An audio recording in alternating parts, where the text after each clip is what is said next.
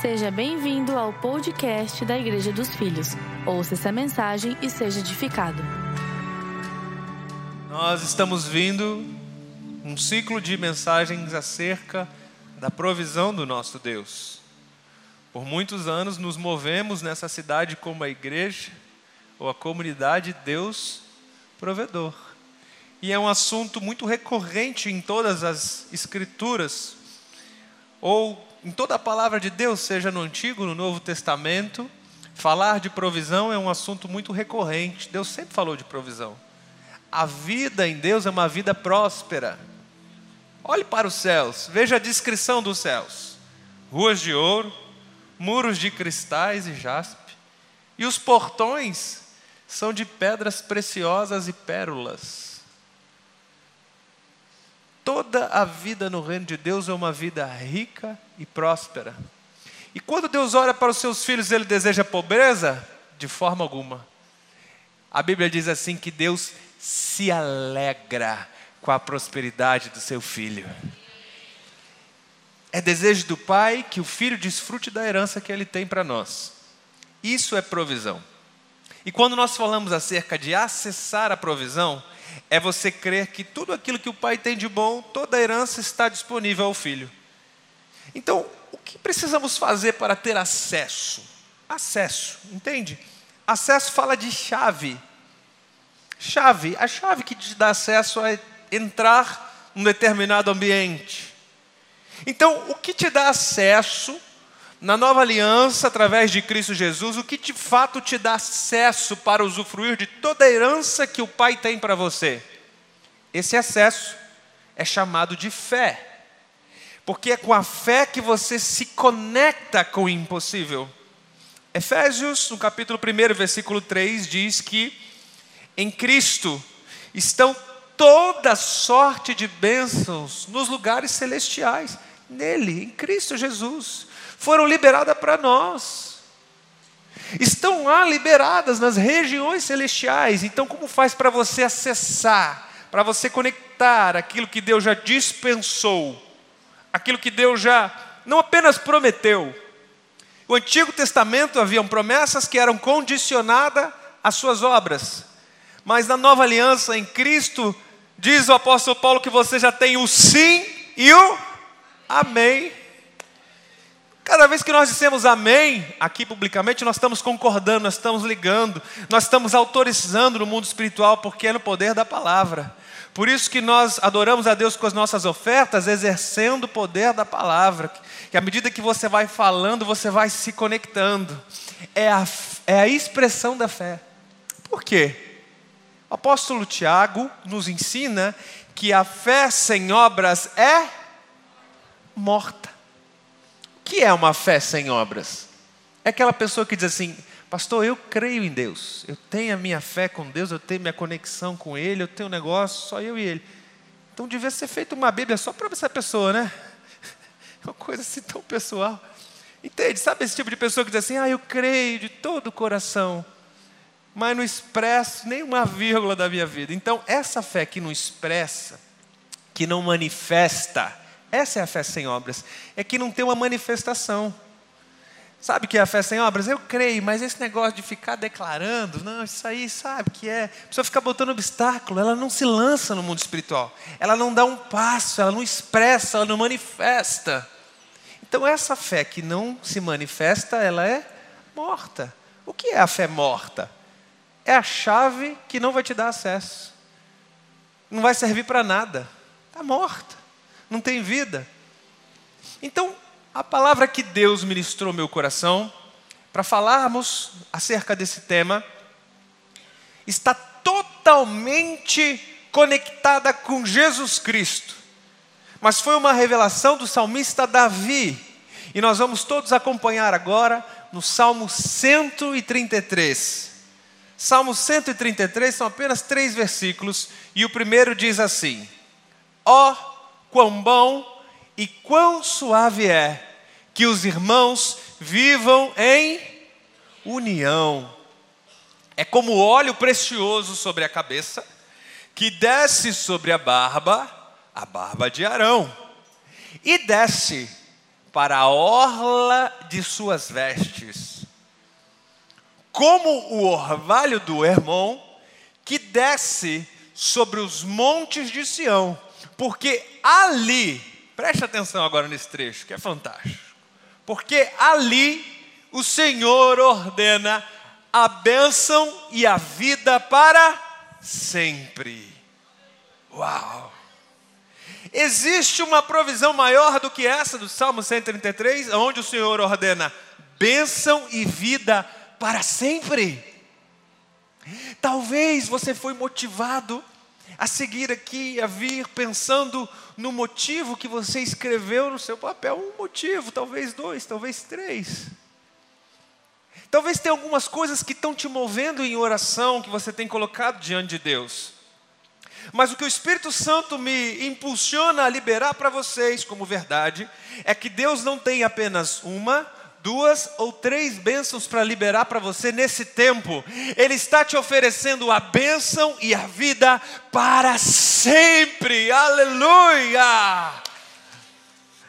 A bênção que completa, que excede então eu vou falar mais sobre ela, vou ensinar muito a vocês agora. Preciso que vocês estejam muito conectados aqui com essa verdade, porque eu vou ser bem expositivo agora. Vamos destrinchar um pouco esse salmo aqui. O versículo primeiro, Davi diz assim: Quão bom e quão suave é que os irmãos vivam em união. Se nós fôssemos traduzir literalmente do hebraico para o português, diz assim: ó, veja como é bom e amável que os irmãos habitem ou coabitem-se juntos ou sentem-se. A palavra no hebraico aqui ela significa habitar, sentar, conversar e conviver. Então Davi está ensinando assim: ó, oh, quão bom, que amável é que os irmãos convivam, que os irmãos sentem um com o outro para conversar, coabitem, se relacionem. Esse texto fala de relacionamento. Por que, que eu estou ensinando isso a vocês? Porque nessa posição de unidade, nessa posição em que você está disposto a se relacionar com a noiva de Cristo, neste lugar o Senhor ordena bênção e vida para sempre. Aleluia! Então a gente precisa aprender sobre esse lugar. Então Davi ele compara, ele compara essa bênção, a bênção da unidade. Ele diz assim: é como o óleo que desce sobre a cabeça e que desce a barba. No versículo 2 diz: a barba de Arão. Então ele está apontando para o sacerdote é como o óleo que desce sobre a cabeça do sacerdote. Que óleo é esse? Seria um perfume especial? Seria um óleo de azeite? Seria um óleo de unção? Eu vou te explicar. Esse óleo era o óleo sacerdotal e que era derramado sobre a cabeça do sacerdote apenas uma vez, um dia na sua vida, que era o dia que ele ia ser consagrado a Deus. No dia que ele ia ser consagrado, e então sumo sacerdote e derramava o óleo. Esse óleo não é qualquer óleo. Era o mais caro do mundo. Era produzido com, com aromas, era produzido de, de, de primícias, especiarias raríssimas. E era um artista chamado de perfumista que produzia esse óleo. O cheiro era tão gostoso e tão forte, tão forte, que diz a história que por quilômetros as pessoas conseguiam perceber o aroma. O vento soprava, batia no templo onde havia consagração e levava o aroma suave que chegava a toda a população. Então o povo sabia: olha, um sacerdote está sendo consagrado, porque esse cheiro é único, esse aroma é exclusivo, ninguém tem acesso a esse perfume, só quem está ligado ao sacerdócio, só quem foi chamado para reinar na terra e ser um sacerdote tem esse perfume com ele. E as pessoas conseguem sentir a fragrância à distância. poderia falar tanto sobre isso, porque Paulo diz que nós carregamos o bom perfume de Cristo. Esse aroma está em nós. Então o mundo pode perceber que você carrega algo exclusivo, raríssimo, diferenciado com você. Então era um óleo que as pessoas podiam sentir o bom cheiro de longe, em abundância. E esse óleo era derramado sobre a cabeça e escorria pela barba. Preste atenção, o sacerdote, todos eles, eles tinham uma barba longa. Por quê? A lei dizia que eles não poderiam cortar a ponta da barba. Eles eram proibidos de aparar a barba. Então imagina que todo sacerdote, ele tinha uma barba muito longa, uns mais, outros menos, devido a genela, a, a, o gene, né, o DNA de cada um, a natureza. Mas todos eles se vestiam com um vestido longo, um vestido que ele tomava, ele cobria até a ponta dos pés, e tinha um barba longa. Então esse óleo escorria pelo rosto, ia descendo a barba do sacerdote, e os respingos do óleo caíam na orla dos vestidos.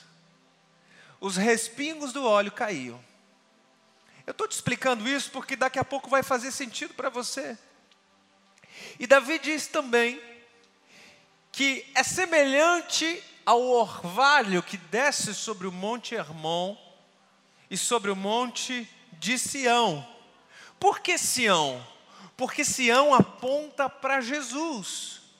Nesse lugar, em Sião, é onde Jesus está. A Bíblia menciona que de Sião virá o libertador. Então, Davi está apontando profeticamente para a pessoa de Jesus. E ele diz no versículo 3: Ali Nesse lugar o Senhor ordena bênção e vida para sempre. Agora, olha que profundo que eu vou te falar aqui. A palavra bênção aqui no original é beracá.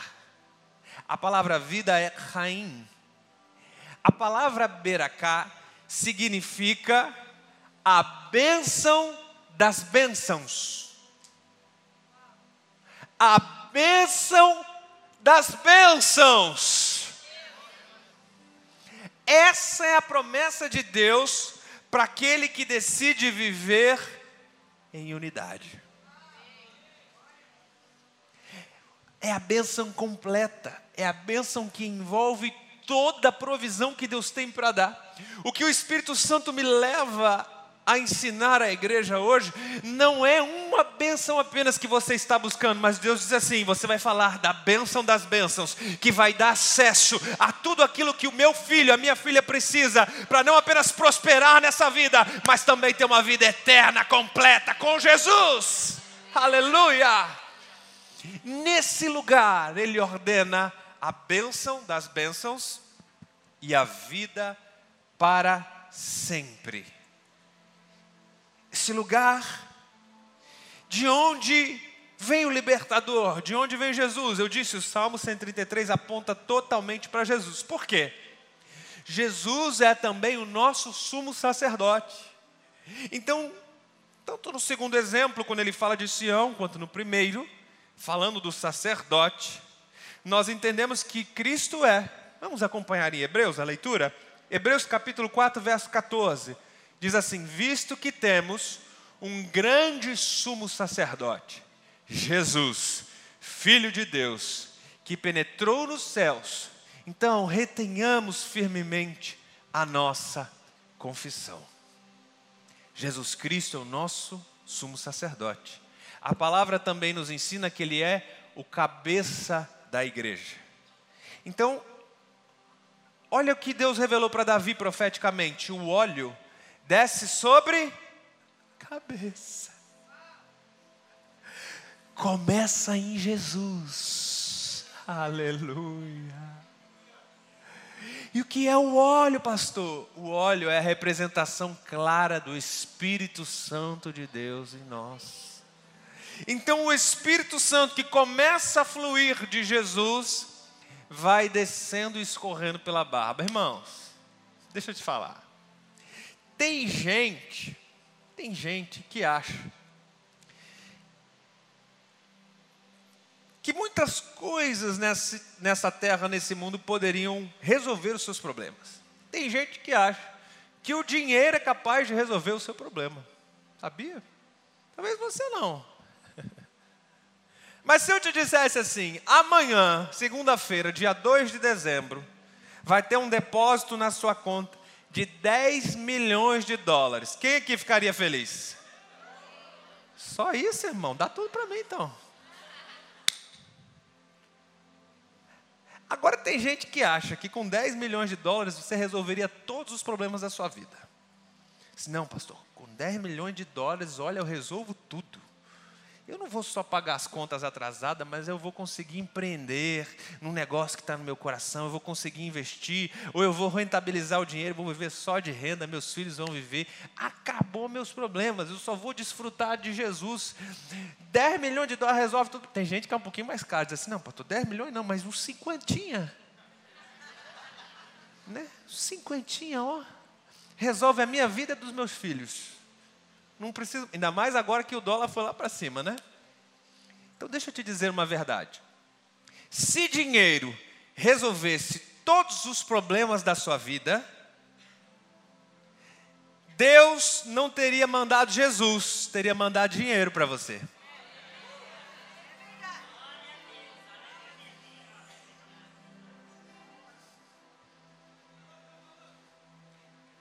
Ia sair muito mais barato para Deus.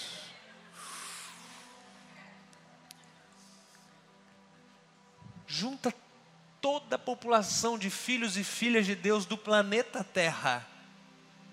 Aceitou Jesus, aconteceu um milagre. No dia que a pessoa aceita Jesus, no dia seguinte, bateu, pingou na conta dela 10 milhões de dólares. É um milagre. Quem se converte, toda a igreja de Jesus na terra, ia sair muito mais barato para Deus do que enviar o seu filho, seu único filho, para morrer e sofrer no meu e no seu lugar mas ele viu o que ele tinha de mais precioso. Ele viu aquilo que ele tinha de maior valor. E ele não pagou apenas a sua conta, ele pagou a conta do pecado do mundo. E não apenas o que você fez hoje, mas ele pagou o seu passado, o presente e aquilo que ainda nem aconteceu. Está consumado, está pago. Tem gente que não percebe, precisa de uma renovação da mente para entender as coisas, o que realmente importa, o que realmente tem valor para Deus. Jesus diz assim: buscai em primeiro lugar o reino de Deus e a sua justiça, e as demais coisas vos serão acrescentadas. Então, por favor, abençoada, abençoada, para de correr atrás do dinheiro, começa a correr atrás de Jesus, porque quando você correr atrás de Jesus, todas as coisas, todas elas serão acrescentadas. Aleluia. Aleluia.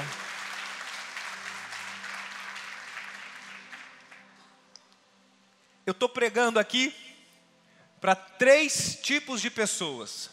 Eu não gosto muito de generalizar as coisas, mas de fato tem aqui três tipos de pessoas. Ou você está em uma dessas categorias. A primeira delas são os filhos envolvidos, os filhos que participam.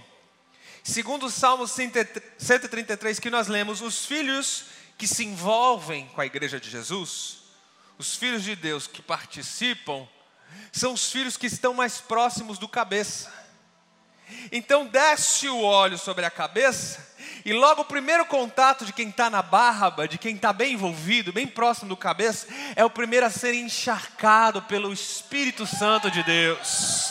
Esses são os filhos envolvidos que são facilitadores de GC, apoiadores, pessoas que gastam tempo discipulando vidas, voluntários que dedicam o seu tempo no departamento. Quem aqui é voluntário? Trabalha em alguma área, algum departamento? Uma salva de palmas para você, abençoado. Glória a Deus. Existe também o segundo tipo de pessoas, que são os filhos participantes.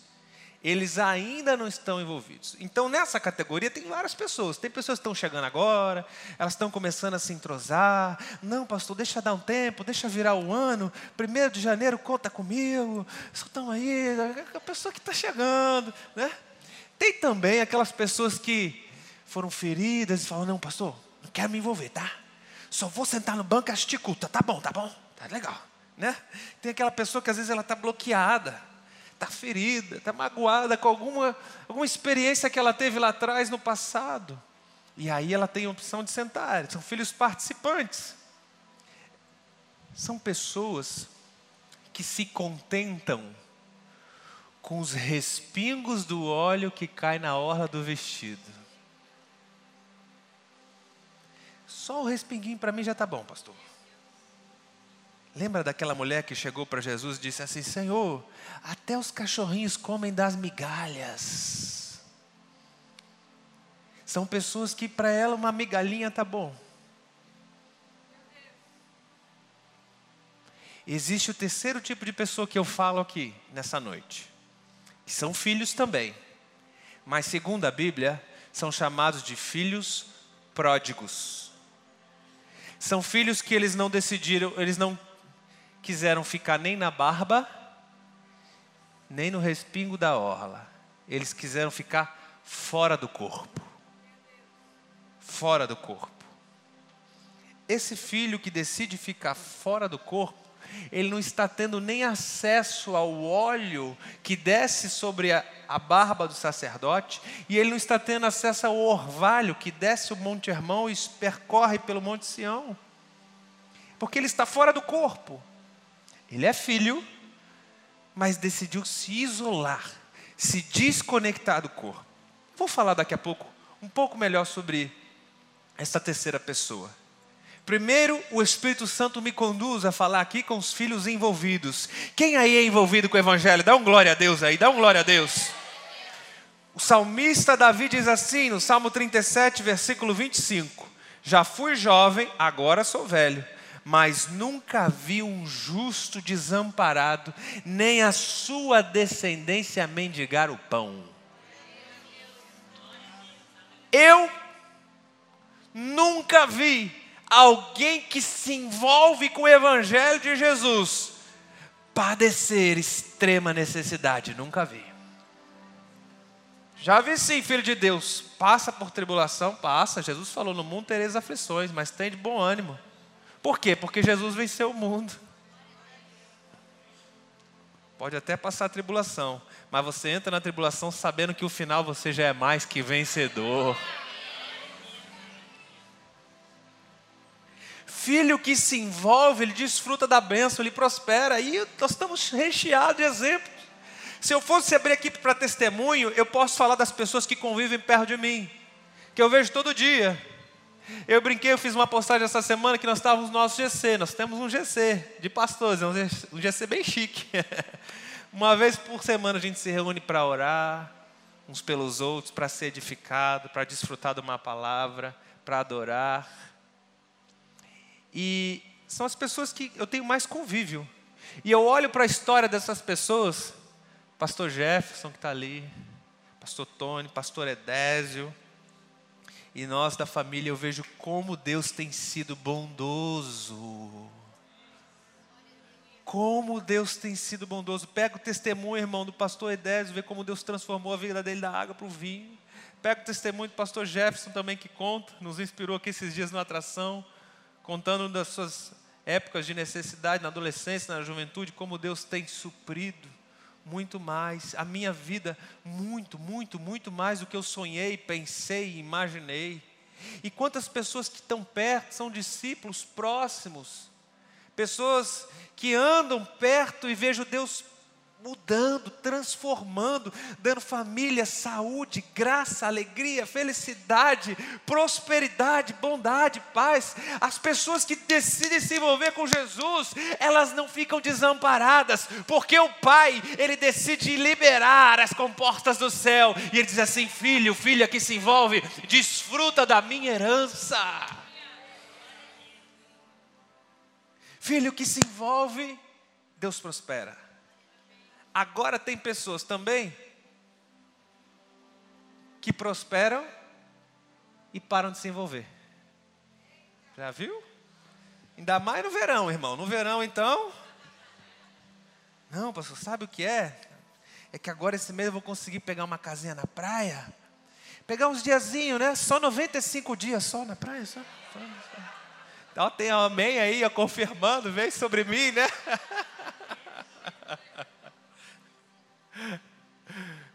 Tem gente que começa a prosperar e tchau, irmão. Tchau, igreja. Tchau, escala. Tchau, tudo. Vou sumir do, do, do, do mundo gospel.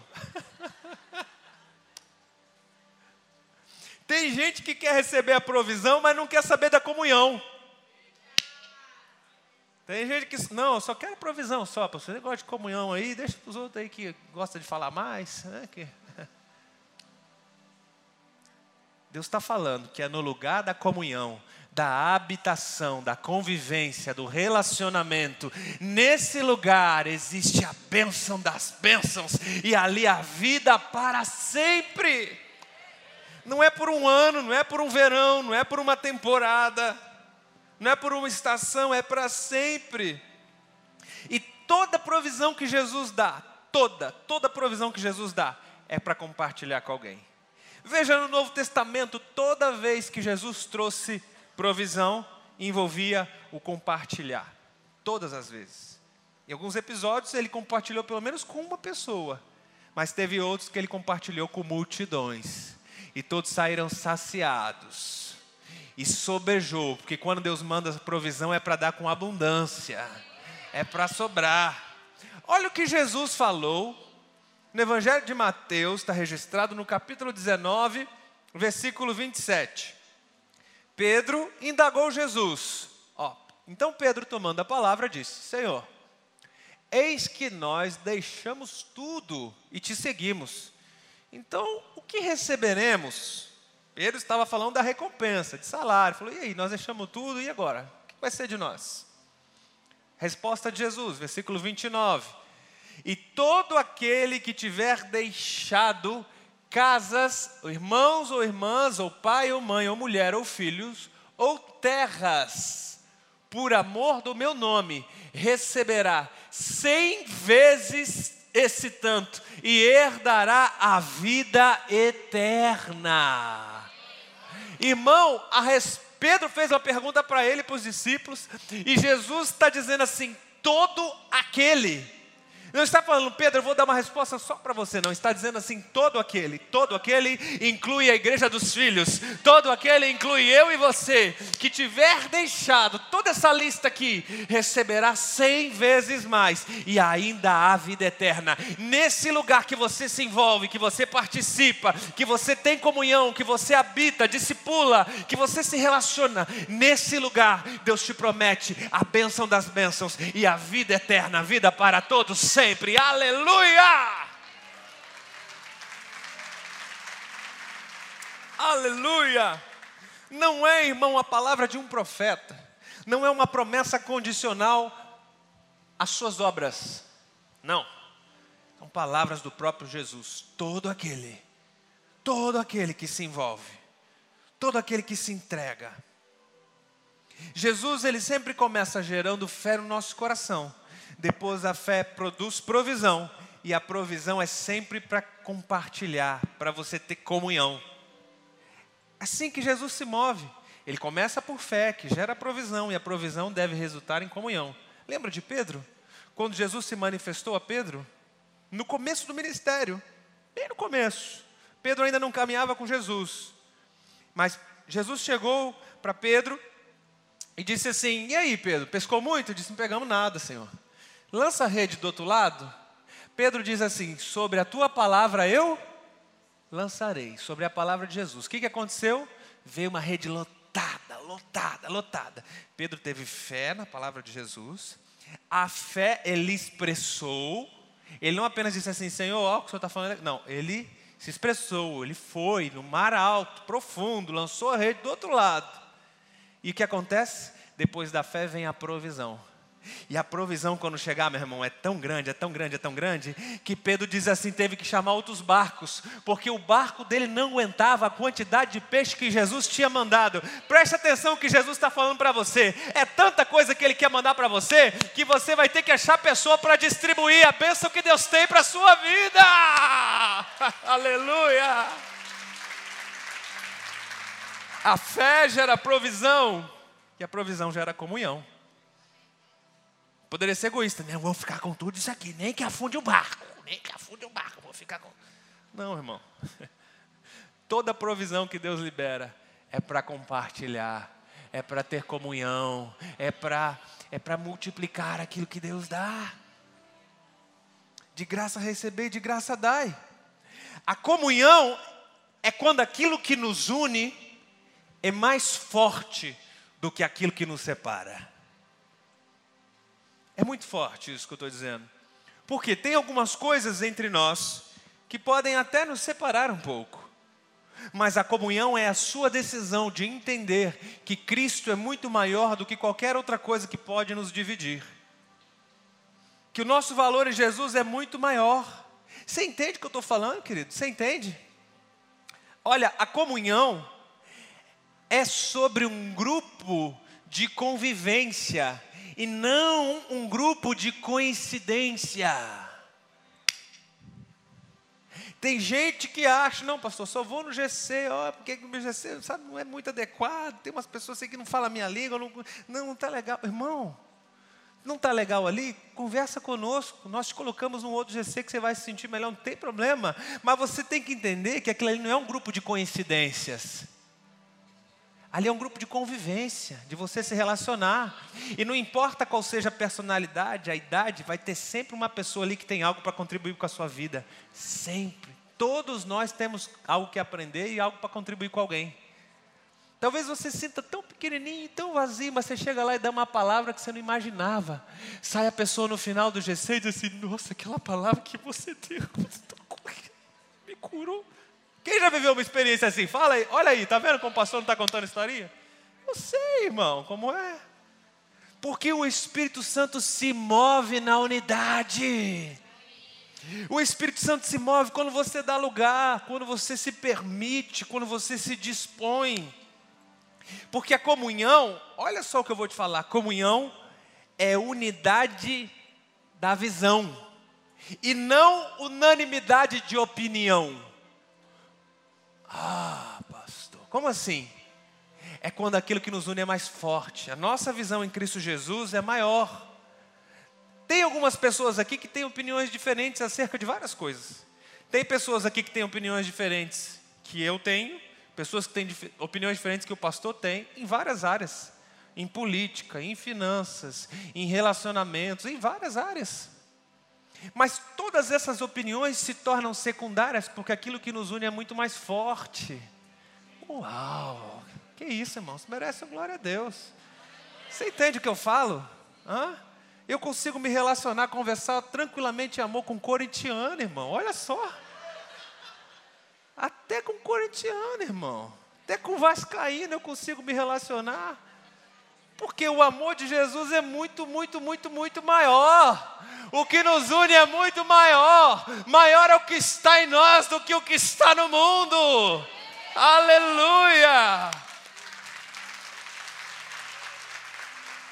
Agora eu quero falar também o segundo tipo de pessoas que são os filhos que participam. Eles só participam. Não, pastor, deixa eu só estar no culto, deixa eu só vir no domingo, sentar no banco, estar tá quietinho, eu estou ouvindo, estou aprendendo. Ó, oh, no tempo de Deus, já ouviu essa? Não, é que não chegou ainda, sabe que eu não me envolvo, pastor? Não chegou ainda o tempo de Deus. Meu irmão, que tempo que é? Jesus voltar de novo? É isso? É a segunda vinda de Cristo? Só tem esse o novo tempo de Deus. Segunda vinda de Cristo.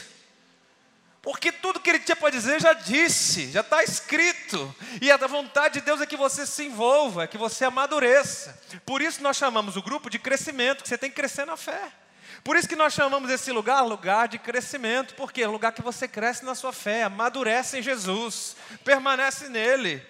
Então, quando eu falo de filho que se envolve e o outro filho que só participa, eu falo também da diferença entre salvação e reino. todos são filhos. Todos vão ter a vida eterna, todos vão ser salvos. Mas lá, nem todos poderão desfrutar da herança. Porque o apóstolo Paulo ensina que é, só desfruta da herança filho maduro. E o filho maduro, naturalmente, ele se envolve com o corpo. O filho maduro é o que tem comunhão. Filho maduro é que sempre tem algo para aprender e algo para distribuir. Filho maduro, ele entende o corpo de Cristo, ele está ligado ao cabeça. Ele está tá recebendo o Espírito Santo, ele está ativo. Porque, gente, comunhão não é ir para a igreja. Comunhão é ser igreja. Comunhão não é ir para a igreja, comunhão é ser igreja. Então nós decidimos fazer tudo o que fazemos porque somos igreja. Quando você descobrir quem é em Cristo Jesus, nunca mais você vai querer ser outra pessoa. Tem, problema, tem gente com problema de alma, problema de personalidade, é porque ainda não descobriu quem é em Cristo. Descubra quem você é em Cristo, nunca mais você vai querer ser como ninguém. E qual a melhor forma de nós colocar em prática tudo isso que eu estou falando aqui. Melhor forma que nós fazemos isso: grupo de crescimento. É no grupo de crescimento que você demonstra amor ao próximo, que é lá que você se edifica mutuamente uns aos outros. É no grupo de crescimento que você liga na terra. Ah? Jesus não falou quando dois, três, quatro estiver unido e concordar. É lá que você liga, é lá que você concorda. É no grupo de crescimento que nós somos discipulados. Existe uma organização, uma prática de discipulado, um a um. É no grupo de crescimento que nós crescemos na fé. Cada semana, cada participação no grupo é um degrau na sua fé. É o conhecimento que vai libertando a sua alma, vai renovando a sua mente e você vai desenvolvendo na fé. É no grupo de crescimento que você pode conviver com um irmão em Cristo pelo menos uma vez por semana. É obrigatório no grupo de crescimento, pastor? O senhor está dizendo que tudo que eu vou ganhar só se eu for no grupo? Não. Faz o seguinte: me ensina uma outra forma de você ter um contato com a igreja, conviver, coabitar, sentar junto, de você fazer isso com seis, sete, oito pessoas. Tem GC que tem dez, doze, quinze, vinte pessoas. Tem amém aí agora? Amém, amém, amém. Me diz uma outra forma de você fazer isso uma vez por semana. E está tudo certo. A forma que Deus nos deu se chama grupo de crescimento. Aliás, é a forma que a igreja nasceu. Porque leia o livro de Atos. A igreja se reunia nos lares e lá elas tinham edificação e partir do pão, tinha comunhão e crescimento na fé. Se envolva, participe, esteja junto. Comece, seja intencional, seja intencional, decida. Assim, eu vou lá, eu vou sentar. Nem que comece a ficar, eu não vou falar nada, não tem problema, irmão. Começa assim. Daqui a pouco, quando você vê, você já é o mais tagarela, é o mais que está falando. Deus já está te usando, porque o óleo está descendo. E quando o óleo vai descendo, quando o Espírito vai descendo, você vai sendo transformado de glória em glória, em glória, em glória por Cristo Jesus. Aleluia. Tem pessoas que decidem só participar porque elas estão feridas. Elas não querem saber de se envolver.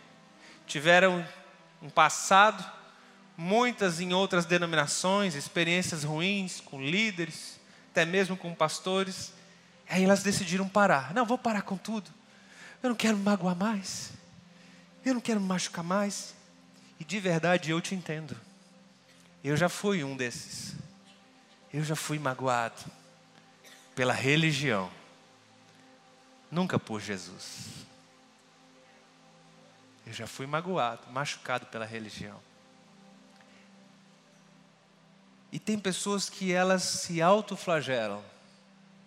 Lembra de Pedro? No final do ministério de Jesus, ele disse que não ia negar Jesus e ele negou. E o que, que ele fez? Chutou o balde, largou, desistiu de tudo. Não foi uma frustração com a religião, mas foi uma frustração com ele próprio porque ele estava focado na sua performance, na sua obra, ele não estava focado no que Jesus tinha falado. E quando você foca na sua performance, na sua obra, é muito provável que você vai ter uma frustração. O problema de frustração, irmão, é só expectativa no lugar errado. Se você anda frustrado, se você anda cansado, a expectativa está no lugar errado. Comece a colocar a sua expectativa só em Cristo Jesus, eu te garanto. Jamais Ele vai te frustrar. Jamais Ele vai te frustrar. Aí Jesus vai lá na praia. Eu vou me encontrar com esse irmãozinho que está desistindo, que decidiu só participar, não quer mais se envolver. Eu vou lá me encontrar com ele. Jesus prepara peixe, pão, faz uma ceia, organiza. Vem cá, Pedro, vamos conversar. E quando Pedro vem, ele é primeiro alimentado. Você vem, é alimentado. E Jesus disse: E aí, meu filho? Apacenta as minhas ovelhas? E aí, meu filho, está na hora de se envolver? Toda vez que você tem um encontro com Jesus, Jesus te cura, te alimenta e te chama para se envolver. Todas as vezes, porque Jesus é a cura. Ele não tem cura para oferecer, ele é a vida. Ele é a cura. E ele diz: Você recebeu cura, você recebeu vida, recebeu agora a provisão, alimento. Vem se envolver. Pedro é restaurado. E ele volta a se envolver com o corpo de Cristo. Sabe qual é a minha expectativa, igreja? Minha expectativa não é de transformar a sua vida. Não se assuste com o que eu estou falando. Você acha que eu preparo um esboço, que eu gasto tempo orando, anotando, pesquisando para vir aqui transformar a sua vida? Está redondamente enganado. Se eu tivesse expectativa em transformar a sua vida, provavelmente eu ia ser um pastor frustrado. A minha expectativa é pregar a verdade do Evangelho, porque eu fui chamado para pregar e para falar, eu não fui chamado para transformar. Quem transforma é Jesus, quem faz a obra é o Espírito Santo. A nossa função é falar, é pregar, porque a Bíblia diz assim: como virão se não há quem pregue?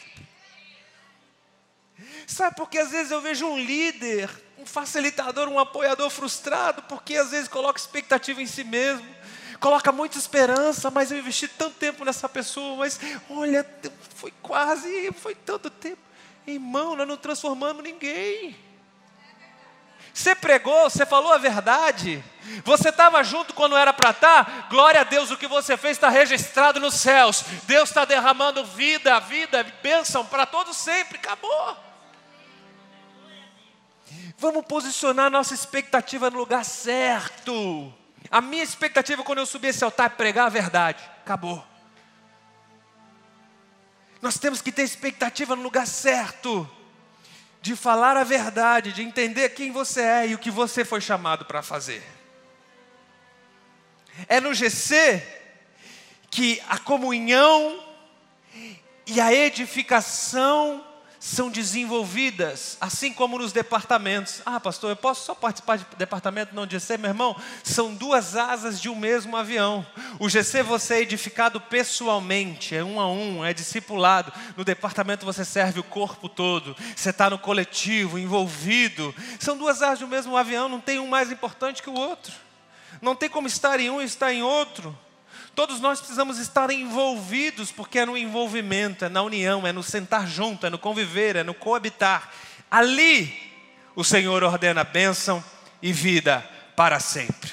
Aleluia.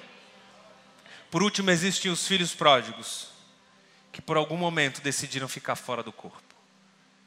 São pessoas que elas não recebem óleo, decidiram não mais ter acesso ao orvalho que desce ao Monte Hermão e corre pelo Monte Sião. Porque elas decidiram estar fora do corpo. Quem vive fora de estar reunido não participa nem se envolve. Abre mão totalmente da comunhão. A essas pessoas, o Espírito Santo me trouxe aqui para te fazer um convite a essas pessoas, eu quero te dar a notícia que o Pai está na frente de casa, te esperando de braços abertos a essas pessoas, a notícia é que o Pai não apenas vai te abraçar, mas Ele vai trocar suas vestes, dar um banho, colocar um anel no seu dedo, sapatos novos nos seus pés. Ele te coloca autoridade, fé, graça e bondade sobre a sua vida, e Ele tem um novo começo para você. Aleluia! Igreja, por favor, feche seus olhos, feche seus olhos aí onde você está. Se você está aqui nesse lugar, e você é uma dessas pessoas se sente como um filho fora do corpo, como um filho pródigo, eu quero te convidar aqui na frente porque eu quero orar por você. Eu quero orar por você. Nesse momento você vai ser reconectado ao corpo.